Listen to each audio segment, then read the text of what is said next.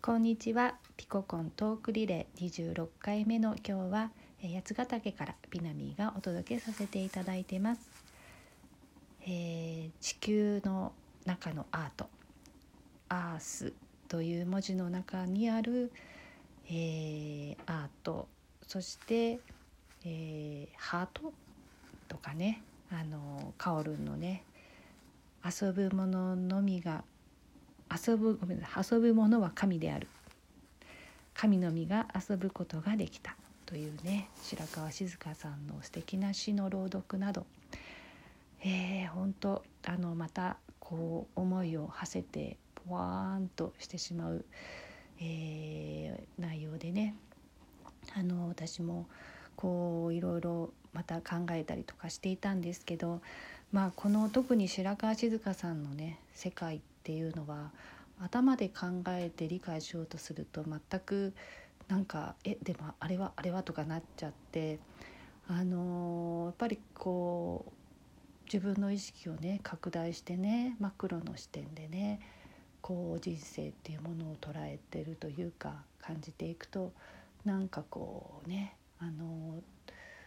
ちょっとその片鱗をね、えー、味わえたかなっていうようなえ、感じにもなったり。とはいえね人はね私はね ついついまたこのミクロのねちっちゃいところにピッてね意識がねあの行ったりとかね。まあみんなね人ってそういうものですけどそんなねことを思いながらねふと思い出したことがあってあの、まあ、特にねあの研修の、えー、に関わっていた頃あの講師がね、えー、よく言っていたのがあの深刻になるな真剣になれっていう言葉をねよく言ってたんですね。まあそれってねあの、まあ、聞くたびにね「は」言われて「は」ってするんですよね。あれ私今深刻になってたかな真剣になってたかななって真剣だったかなってねあの深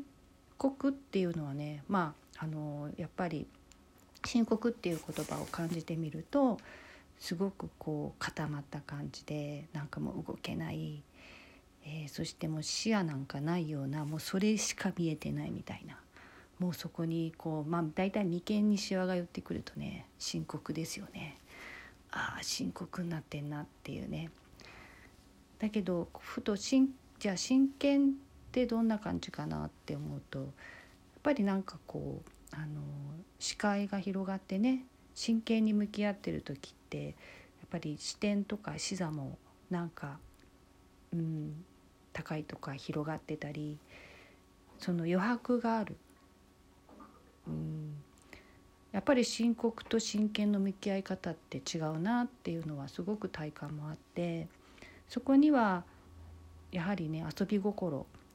真剣っていうものの中にはなんかどこか遊び心みたいなものがあるなって思うんですね。うんそんなことをねまた思っていたらある、えー、出来事を思い出してあのもうそうですね、まあ、10年ぐらい前に、えーまあ、そういうスクール的なところに通っていた時にですねあの、まあ、せっせせっせと自分の、まあ、内側、えー、自分がこう抱えてきたというかと取りつけてきた鎧とかね、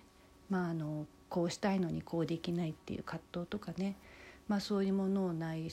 観しながらねそれをあのに気づいて手放していくっていう作業などをね結構こうせっせせっせとまあもちろん今も続いてるんですけどあのそれをねやり始めた頃ね、えー、本格的にやり始めた頃に、えー、ある時あの、まあ、先生がね、えー、じゃ今、うん、着ている服もそして、まあ、お化粧とかもねそれはあのまあ、その環境の中で生きるための戦略であったりあの鎧であったりする、まあ、そういう部分もあるんですよっていうことをまあ話したんですよね。でそれを受けてねあの友達がうち、えー、に来た時に、えー、彼女はねもうとってもいつも素敵なお洋服を着てっていうかもうもうフランス人形みたいな顔しててお化粧とかもねなんかあのでもとっても自然な感じだったんですけどで彼女がねあのふと私に「私ね」ってあのその先生の言葉を受けてねじゃあ全てが鎧生きるための戦略、えー、だったなら私は今一体何を着ればいいの？どんなお化粧すればいいの？私はどうすればいいの？すごい悩むっていうか苦しんでてで私はその境地にはいなかったので「えー!」ってそんなしたようにすればいいんじゃんとかって 言っていたんですけどあの彼女にとってのそのテーマそして私にとってのまた違う私には違うテーマがあって彼女はそこの部分でねすごくねじゃあ私が今まで素敵だなと思って着てたお洋服とかあのこんな風になりたいなと思っていたお洋服とか、まあ、それをね輝かせるためにしていたお化粧とかそれが全部その自分をね偽るためというか違う自分を何て言うの本来の本当の自分を表現するためのものでないなら一体どうすればいいんだろうってすごい悩んでたんですよね。まあ、悩んでたというかねやはり向き合ってたんですね自分にね。で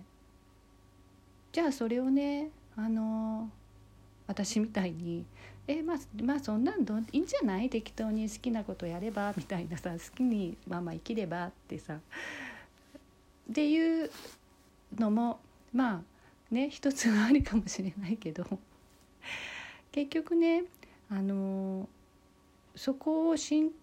ある種深刻かもしれないけどまあそこに無本気で深刻になりながら真剣になりながらその深刻と真剣ってすごい一瞬で切り替わるなってすごく思っていてそれを繰り返しながら、えー、自分に向き合っていってそうしたらあのもう突き詰めて突き詰めて突き詰めて味わい尽くした時にパッ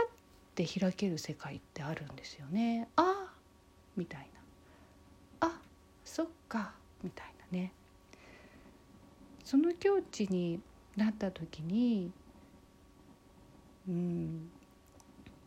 なんか遊び心ってまた生まれるのかなって思ってまあ、すぐにはね遊び心にならないにしてもそこから何かが変わっていく。でその遊び心って例えば子供がね子供は本当純粋に大概の女の子ってあのお母さんのねお化粧台がさもうすごい魅力的でなんか綺麗な口紅ねピンクの口紅とかアイシャドウとか塗っ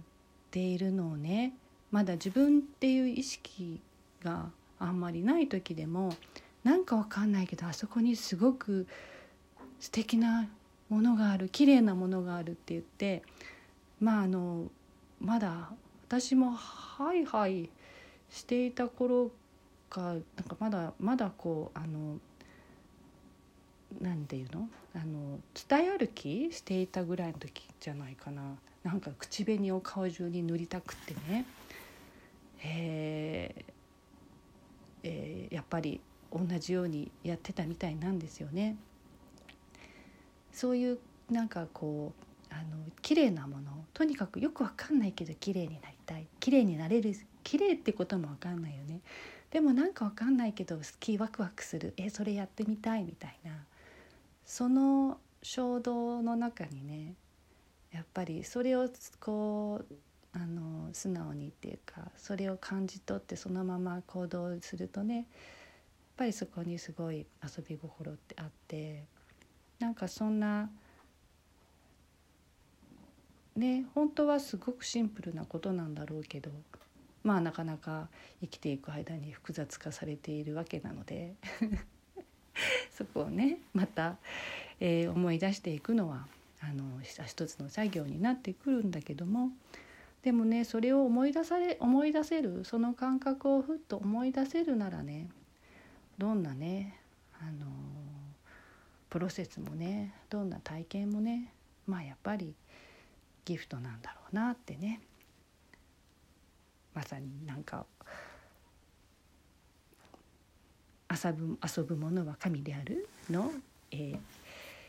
言ったみたいな感じになるかなって思っていました。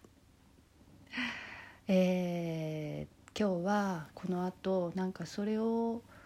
割とそれをこうねあのその遊び心をね失わずねなんか必死でっていうか一生懸命生きてる友達にたまたま会うのでねちょっと観察をしてそのエネルギーを感じてみたいなって思っていました。はい。では、えー、今日もいい一日をお過ごしください、えー、聞いてくださってありがとうございます。じゃあね